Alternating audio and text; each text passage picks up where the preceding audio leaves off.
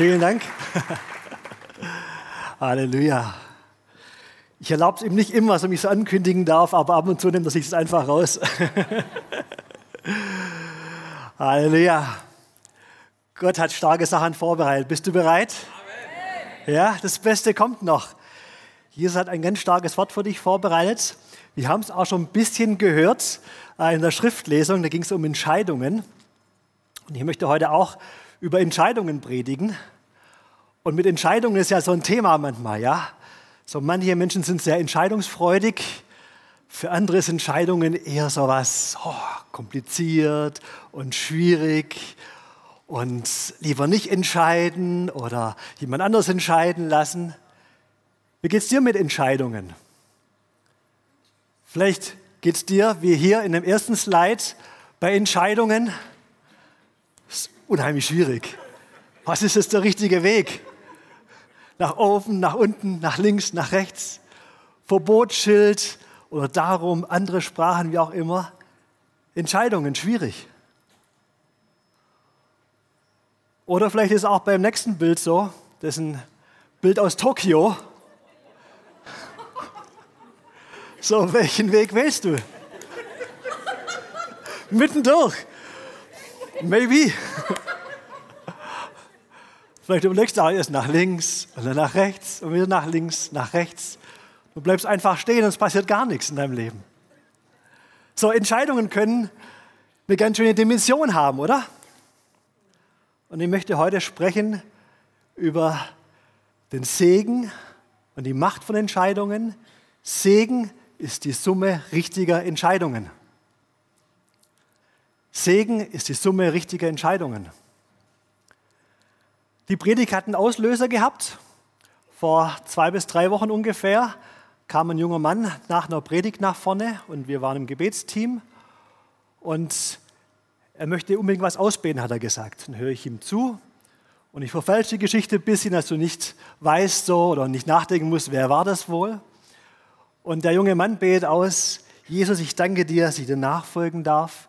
Ich danke dir alles, was ich bislang erlebt habe und ich möchte dir gerne mein Leben weihen. Mein Leben gehört dir und ich möchte dir nachfolgen in meiner Zukunft. Und als er es ausgebetet hatte, hast du richtig gemerkt, das ist ein Volltreffer gewesen. So, ich weiß nicht, was in seinem Leben war, in welchen Entscheidungen er vielleicht gesteckt hat, aber es war eine Entscheidung, die kam vom ganzen Herzen, die war voll überlegt, er wollte das ausbeten, es war auf seinem Herzen und er hat es einfach vom Zeugen bekennen wollen. Er hat das ausgebetet und ich habe dann kurz für ihn gebetet, habe das einfach bestätigt und plötzlich kam eine Freude Gottes über ihn und es kam die Kraft des Heiligen Geistes. So, ich habe damit nicht gerechnet gehabt. Ich habe ihm gar nicht mal die Hände aufgelegt. Plötzlich kam der Heilige Geist, hat gemerkt, er bewegt sich und habe mich schnell einen Fänger gerufen. Und der Fänger war gerade da und plötzlich kam die Kraft des Heiligen Geistes. Dann dachte ich, hoppla, interessant. Eine Herzensentscheidung, Jesus nachzufolgen, eine Herzensentscheidung, ihm das Leben zu weihen, die Freude Gottes kommt und plötzlich kommt die Kraft Gottes. Dann dachte ich über mein eigenes Leben nach und dachte, was sind so die Grundentscheidungen in meinem Leben gewesen? So, ich lebe jetzt schon seit einigen Jahren mit Jesus. Aber die erste Grundentscheidung in meinem Leben war, dass ich mich entschieden habe, Jesus überhaupt nachzufolgen. Und das war nicht das Normalste für mich. Ich bin aufgewachsen, viele kennen meine Geschichte eigentlich in einem nicht religiösen Hintergrund. Und ich bekam dann ein Buch, Jesus unser Schicksal von Wilhelm Busch, habe das innerhalb von zwei Tagen durchgelesen. Ich wusste, es gibt Jesus, er hat einen Anspruch auf meinem Leben. Ich bin voller Schuld und Sünde, ich brauche Vergebung von ihm und ich möchte ihm aber gerne nachfolgen. Ich habe damals mein erstes richtiges Gebet gesprochen, Herr, ich möchte gern mein Leben dir geben und zwar ganz. Mit meinen 16 Jahren war es die erste Weichenstellung, die ich gemacht habe, eine Entscheidung für Jesus, eine Entscheidung, die mein Leben komplett verändert hat und wo der Beginn von Segen war in meinem Leben. Entscheidung, Jesus nachzufolgen, Nachfolge Jesu. Und Gott hat uns gesegnet mit einem freien Willen. Das ist ein Riesengeschenk. So, wir können uns frei entscheiden für oder gegen ihn. Wir können uns frei entscheiden und das unterscheidet auch das Christentum von jeder anderen Religion. Wir haben einen freien Willen, eine freie Entscheidung. Und die respektiert Jesus sehr und gleichzeitig ist es eine Riesenverantwortung, die wir haben. Und es gab einen Philosophen und Schriftsteller, C.S. Lewis, einige kennen ihn vielleicht. Er in Irland geboren im letzten Jahrhundert, war dann Professor in Cambridge und Oxford und viele kennen ihn vielleicht als den Autor von Narnia. So, und er hat ein Zitat von ihm mal gesagt, am Ende des Tages gibt es zwei Arten von Menschen. Es gibt diejenigen, die zu Gott sagen, dein Wille geschehe. Und es gibt diejenigen, zu denen Gott sagt, dein Wille geschehe. Es gibt die Arten von Menschen, die zu Gott sagen, dein Wille geschehe. Und es gibt die Arten von Menschen, zu denen Gott sagen muss, dein Wille geschehe. Das heißt, im Himmel gibt es nur Freiwillige, aber auch in der Hölle gibt es nur Freiwillige. Und Jesus sagt, wer sucht, der findet. Und wer anklopft, dem wird aufgetan. Wie fälle ich jetzt eine Entscheidung für Jesus? Und vielleicht bist du hier und denkst, naja, das, was da vorne gepredigt wird, höchst subjektiv. Das ist ja seine eigene Erfahrung, seine eigene Lebensgeschichte vielleicht, höchst subjektiv. Deswegen möchte ich mal möglichst objektiv sein. Wir wollen heute mal jemanden fragen, wir machen ein Experiment. Wie fälle ich eine Entscheidung? Und ich habe mir gedacht, wir fragen mal ChatGPT.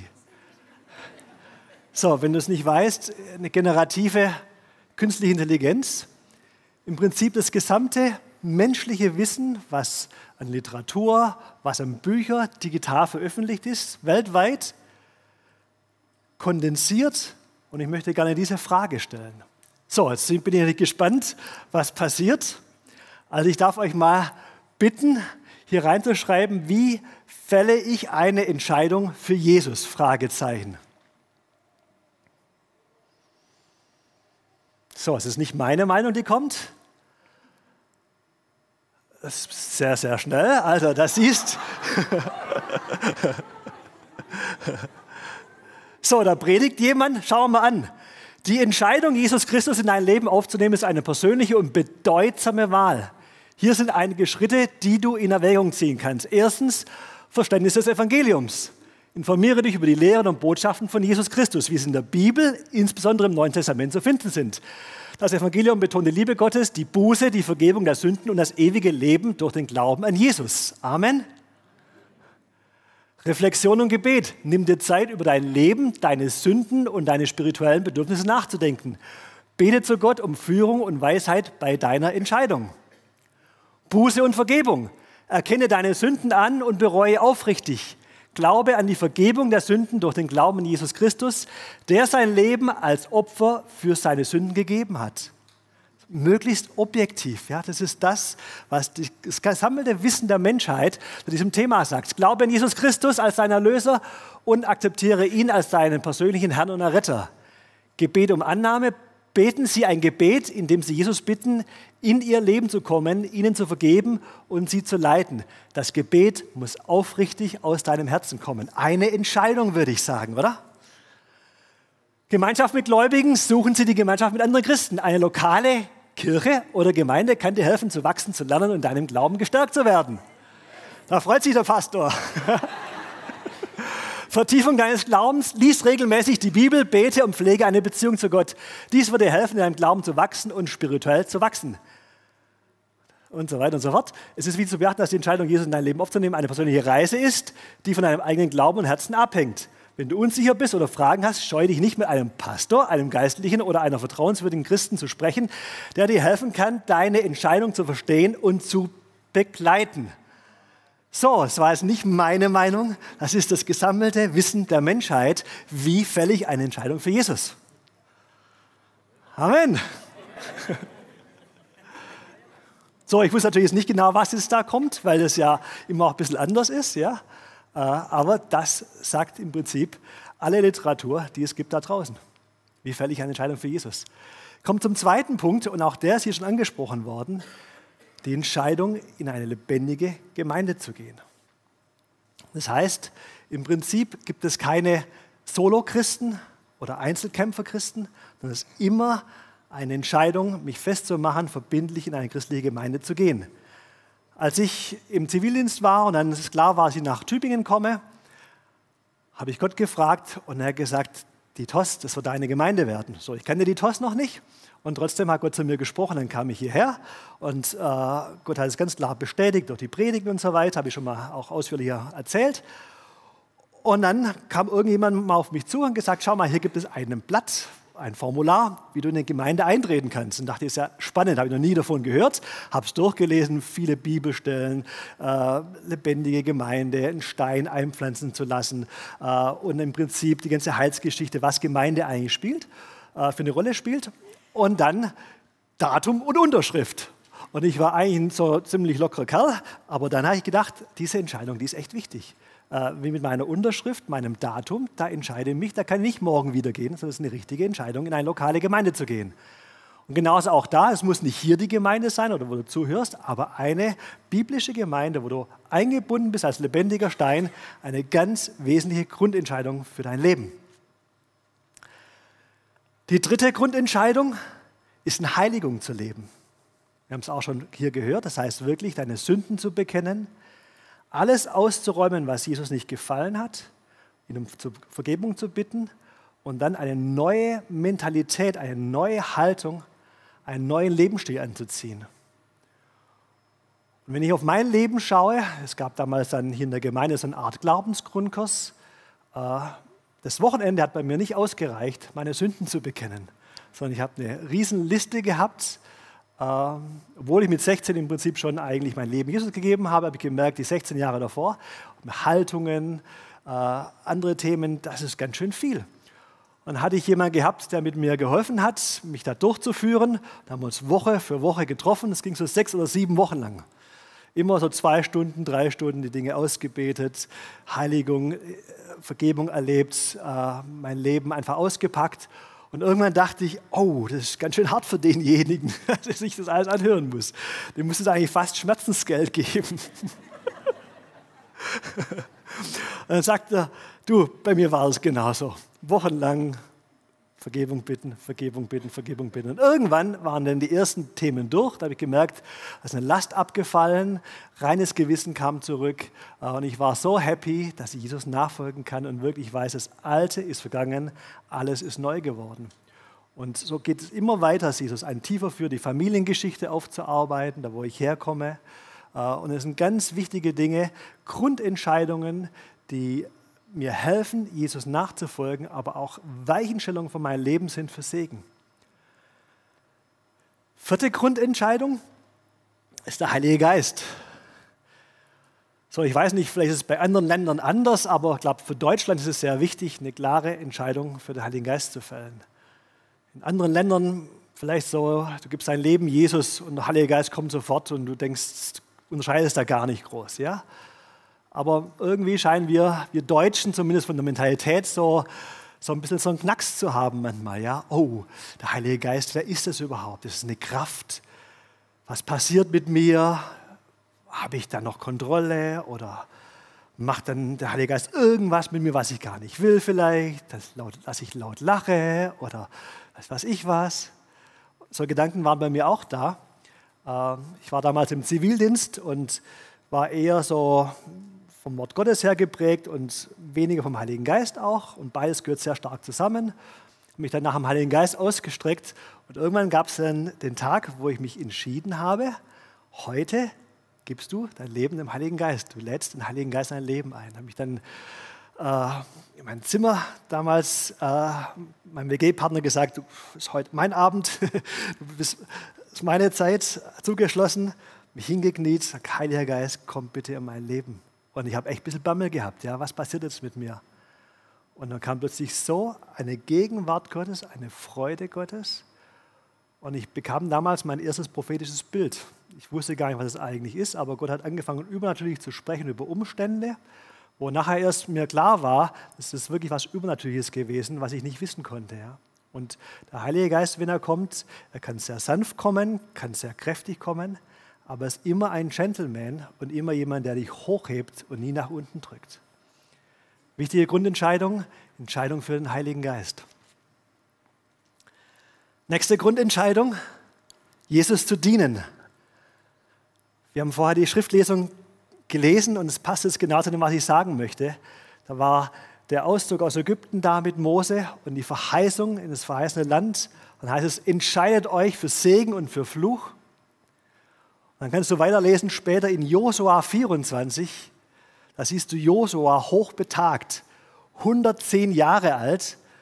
Und wenn du mal so ein richtiges Legacy-Statement, also ein richtiges Vermächtnis von jemandem hören möchtest, dann lies Josua 24. Ja, er hat das ganze Volk versammelt, der Landtag zu Sichem. Und das ganze Volk kam zusammen und er hat sich hingestellt, 110 Jahre alt, und er wusste, sein Leben ist bald zu Ende. Und dann hat er angefangen, ich weiß nicht, wie lange es ging, aber die gesamte Heilsgeschichte zu erzählen. Wie Gott Abraham herausgeführt hat, Isaak, Jakob, wie er mit ihnen war, wie kein Wort, das Gott verheißen hat, auf den Boden gefallen ist, sondern wie alles so gekommen ist, was er gesagt hat. Wie dann Mose aus Ägypten das Volk herausgeholt hat, die Feinde vertrieben hat. Und wie sie schlussendlich das verheißene Land von Milch und Honig gekommen sind. Und dann sagt Josua, für mein Leben, ich aber mein Haus, wir dienen dem Herrn. Und er macht einen Aufruf und fragt das Volk, wem wollt ihr dienen? Wollt ihr zurückgehen zu Götzen, zu denen, wo eure Väter und Vorväter geopfert haben? Oder wollt ihr dem lebendigen Gott weiter nachfolgen? Demjenigen, der treu ist, der kein Wort auf den Boden fällt, der alles, was er verheißen hat, auch tut. Ich habe mich entschieden, ich aber mein Haus, wir werden dem Herrn folgen. Dieses Statement, ein ganz zentrales Statement. Wir werden dem Herrn dienen. Und das Volk sagt, es sei uns ferne, den alten Götzen nachzujagen. Auch wir werden dem Herrn dienen. Wir werden dem Herrn dienen.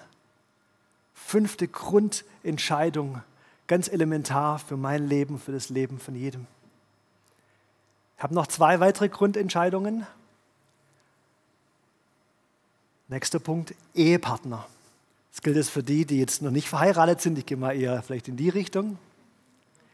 Gott hat einen Plan A-Ehepartner für dich. Ein Match im Himmel, was Gott vorbereitet hat.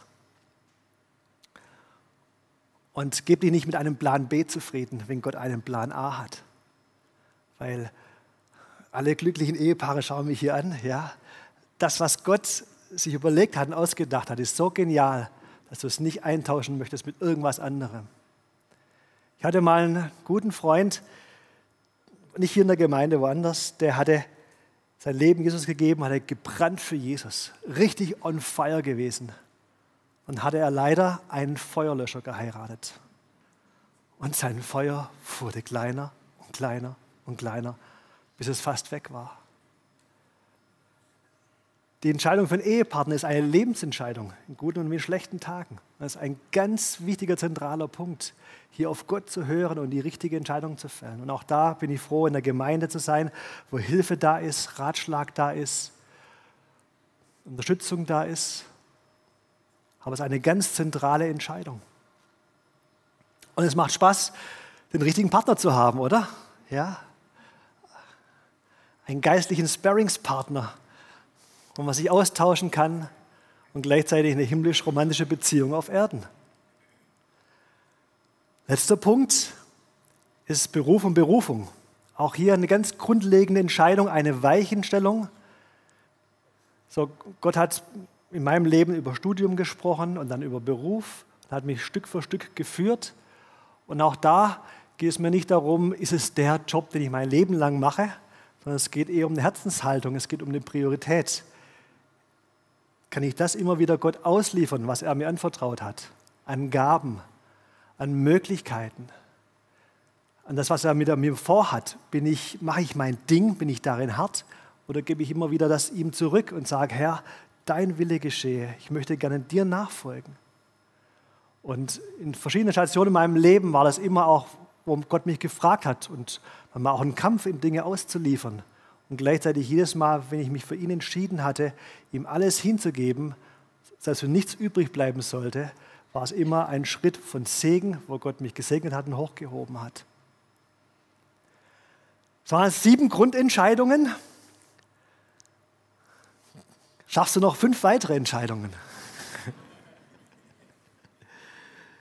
Ich möchte zu einer anderen Art von Entscheidung kommen. So, das waren jetzt so wie so weichen Entscheidungen. Sieben weichen Entscheidungen, die mein Leben geprägt haben und die vielleicht auch dir helfen können. Und es gibt gleichzeitig so Haltungsentscheidungen, so eher so im Alltag. Ja? Wie verhalte ich mich im Alltag? Meine Gesinnung, mein Charakter, Haltungsentscheidungen, die genauso wichtig sind wie diese Grundentscheidungen.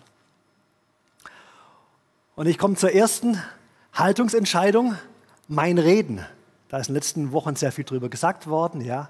Segen und Fluch ist in meinem Mund. Wie verhalte ich mich in Umständen? Wie reagiere ich? Was spreche ich aus über mein Leben, über andere? Ist es Segen oder ist es weniger Segen? Ziehe ich mich nach unten oder ist es was den anderen auch segnen kann? Und im Psalm, ich muss noch mal einblenden können, im Psalm 34, 13, da heißt es, wer das Leben lieben und gute Tage sehen will, muss man sich mal auf Lippe zergehen lassen, ja? Wer das Leben lieben und gute Tage sehen will, Möchte es irgendjemand hier? Ja? Der hüte seine Zunge, dass sie nichts Böses rede und seine Lippen, dass sie nicht betrügen. Eine ganz einfache Anweisung, wie Segen in unser Leben kommen kann. Eine Entscheidung, mein Reden in Einklang zu bringen mit dem Wort Gottes. Nächste Haltungsentscheidung.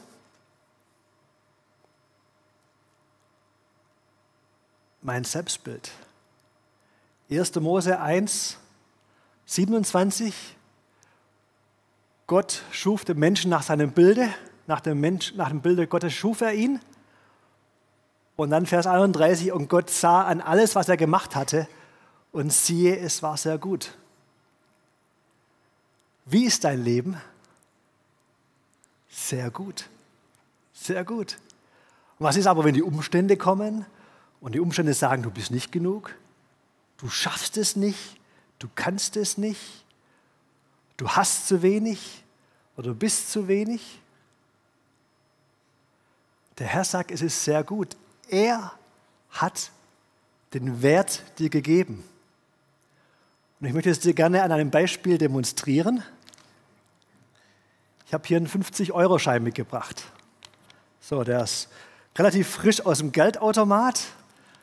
Er ist doch schön glatt. 50 Euro, oder? Wer möchte 50 Euro haben? Ist nicht schlecht, oder? 50 Euro kann man mal schön essen gehen oder so.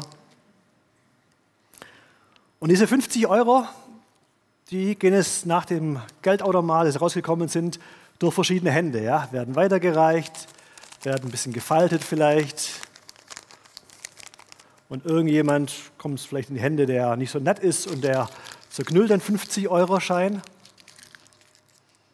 Wer will den immer noch haben? Immer noch 50 Euro wert, oder? Lässt sich wieder aufhalten, der 50-Euro-Schein. Sieht nicht mehr ganz so frisch aus, aber 50 Euro, oder? Dann kommt da vielleicht eine schlechte Kreise, wird wieder zerknüllt, wird auf den Boden geworfen, fällt in Staub. Jemand tritt drauf, landet vielleicht in der Pfütze.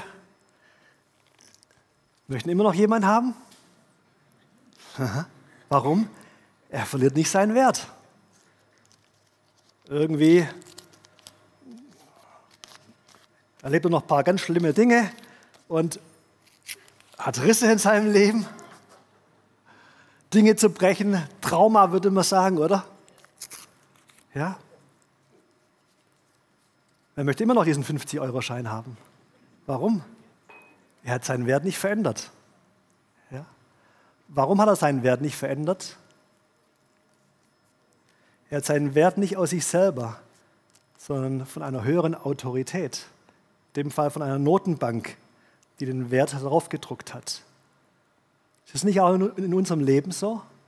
Wenn Gott sagt, sehr gut, wir haben unseren Wert nicht durch uns selber, durch das, was wir tun, was wir sind, was wir denken, sondern durch das, was er über uns sagt. Seine Prägung, du bist sehr gut. Wer möchte den Schein haben? Dann hol ihn dir. Sie war eigentlich zuerst.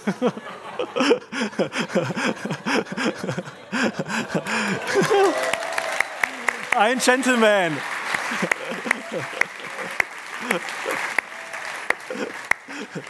Sie konnten nur nicht drüber springen, von daher.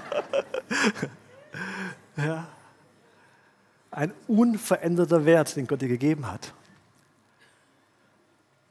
Dritte Haltung. Hm? Sie hat gerade gesät, das ist ihre Ernte. Preis den Herrn. Ja. Mein Bestes, Psalm 122, 9. Da steht, und das ist ein Psalm, den David singt, und es geht um Jerusalem. Und das Haus ist des Herrn willen, unseres Gottes, will ich dein Bestes suchen. Das heißt, das Beste zu geben, das Beste für das Reich Gottes und das Beste für Israel.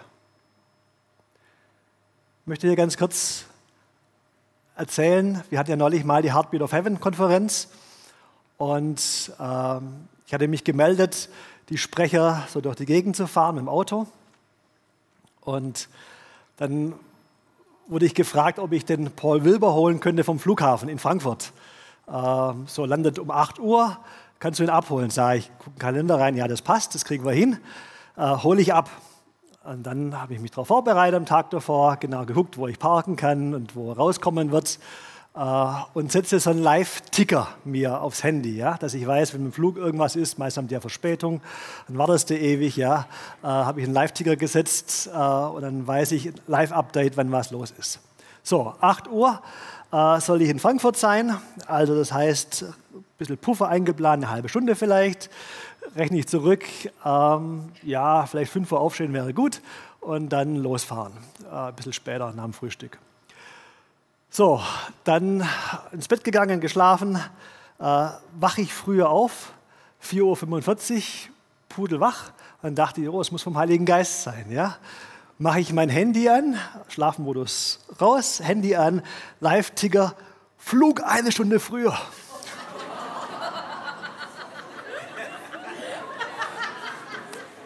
So, halbe Stunde Puffer, gut vorbereitet, Viertelstunde Heiliger Geist früher geweckt, lassen wir Frühstück ausfallen etc. und fahren los. Also auf die Piste, äh, noch ein bisschen Zeit reingeholt und da, wo es erlaubt war, halte ich mich schön dran, aber da, wo es frei ist, ist eben frei. So, Viertelstunde vorher da gewesen, also 6.45 Uhr, gewartet, bis der Flieger kommt, am richtigen Ausgang gewesen. Dann ruft irgendwann mal die Tina an, der Paul Wilber ist gelandet und er ist eine Stunde früher. Kein Problem, Tina, ich bin da. so, ist dann das Beste geben und gleichzeitig, wenn der Heilige Geist es noch toppt, uns früher weg zum Beispiel, dann würde ich sagen, dann haben wir Exzellenz. Ja? das Beste zu geben in allem, was wir tun und gleichzeitig zu erwarten, dass der Heilige Geist die Dinge toppen kann. Das ist eine Haltung, ist eine Entscheidung. Okay, noch zwei weitere. Wachsender Glaube, 2. Thessalonicher.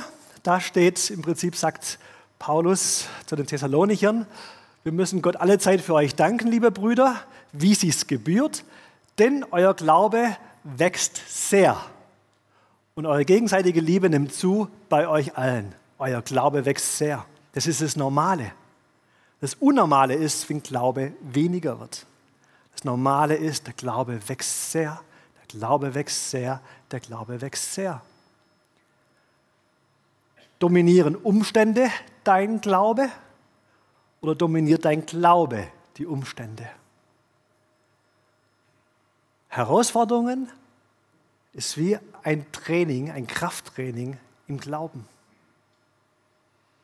Denk doch nicht gleich, dann wird schlimm und wird schlecht und so weiter und so fort, sondern es ist eine gute Herausforderung, dass mein Glaube wachsen kann. Und dann schaust du nach einer Weile zurück und sagst dir, hey, mein Glaube ist wirklich gewachsen.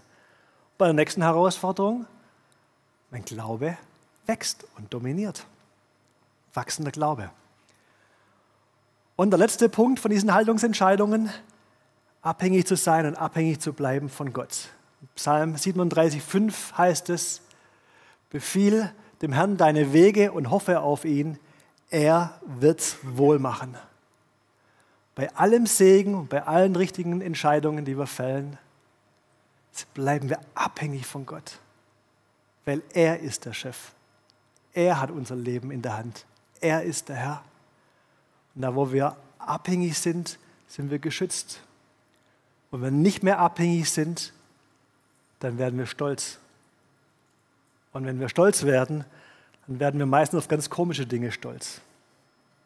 Deswegen abhängig zu sein von Gott, abhängig zu bleiben von ihm. Wie dieser junge Mann, Herr, mein Leben gehört dir. Ich liefere dir mein Leben aus für die Zukunft. Der Heilige Geist ist so stark bestätigt.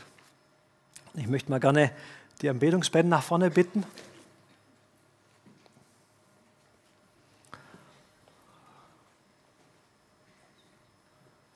Und vielleicht war es jetzt sehr schlicht, diese Grundentscheidungen und diese Haltungsentscheidungen.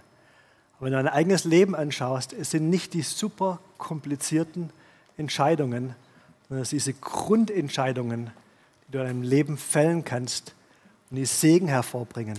Segen ist die Summe richtiger Entscheidungen. Vielleicht können wir mal gemeinsam aufstehen.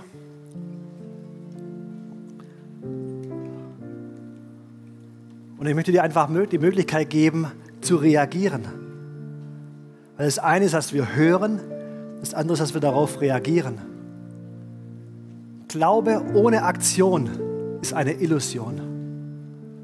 Und deswegen, da wo wir auf das Reden Gottes reagieren, wo wir selber Entscheidungen fällen, sind es Gleise, die wir legen, Weichenstellungen, die wir legen, wo Segen in unser Leben hineinkommen kann.